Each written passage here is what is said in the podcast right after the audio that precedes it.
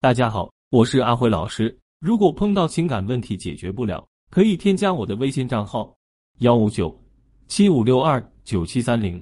有问题的话可以联系我。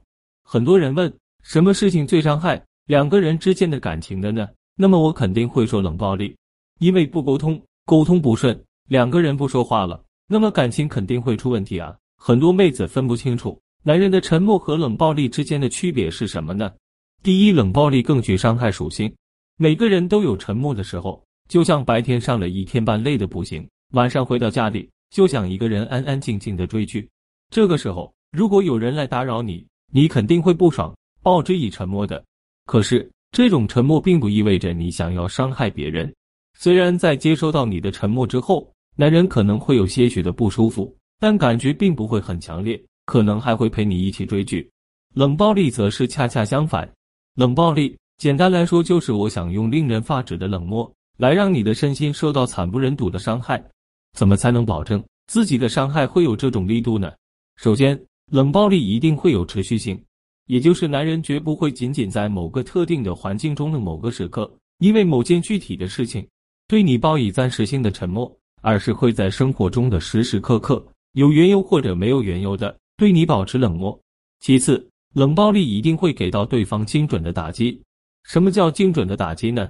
举个例子来说，你很讨厌一个人，觉得这个人很邋遢。如果你没有证据就对别人说这个人很邋遢，这就叫做盲目打击。如果你在这个人刚吃完东西，嘴角还沾着饭粒的时候说他很邋遢的话，这就叫做精准打击了。精准打击的好处就在于不光有结论，还抓到了现行的证据，这样会更加具有说服力。冷暴力就是如此。如果男人真的是存心伤害你的话，那么在一些关键的时刻，他肯定会抓住机会狠狠打击你。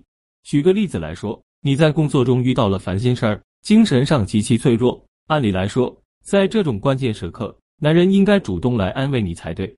可对你使用冷暴力的男人，非但不会来安慰你，还会变着法的扎你的痛点。他可能会站在别人的角度来反驳你，给你泼冷水。他也可能会一直对你置之不理，让你承受双倍的孤独和痛苦。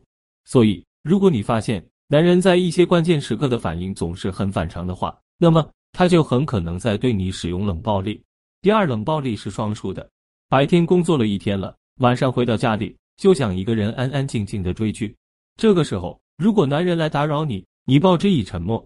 在这个沉默的过程中，获利的人肯定是你，因为你借由这种沉默。获得了一段清闲的时光，男人受到了一定程度的损害，但这种损害并不是你的本意。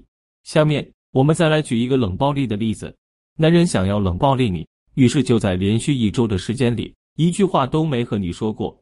你给他发消息他不回，他打电话也不接，问他为什么这么晚回家，他一声不吭的就去了书房。面对这种情况，内心当然会很痛苦。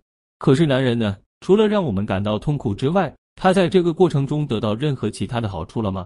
根本就没有，而且他非但没能得到好处，还在一定程度上也让自己陷入了痛苦之中。就比如每天坚持这么晚回家，他需要花费时间和精力；天天憋着不跟你说话，他也会感到孤独和难受。底层逻辑：当男人的沉默发生后，明明内心已经屈服了，但仍不好意思开口，连双方最平常的交流也觉得拉不下脸。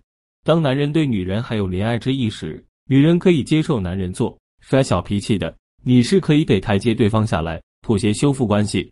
但对于多次冷暴力的男人，千万不能宠，宠成了他一次，以后就是千万次。说的好听点，这叫捍卫尊严；事实上，他们这是在冷暴力对待暴力。我们要勇敢说不，这是女人的底线。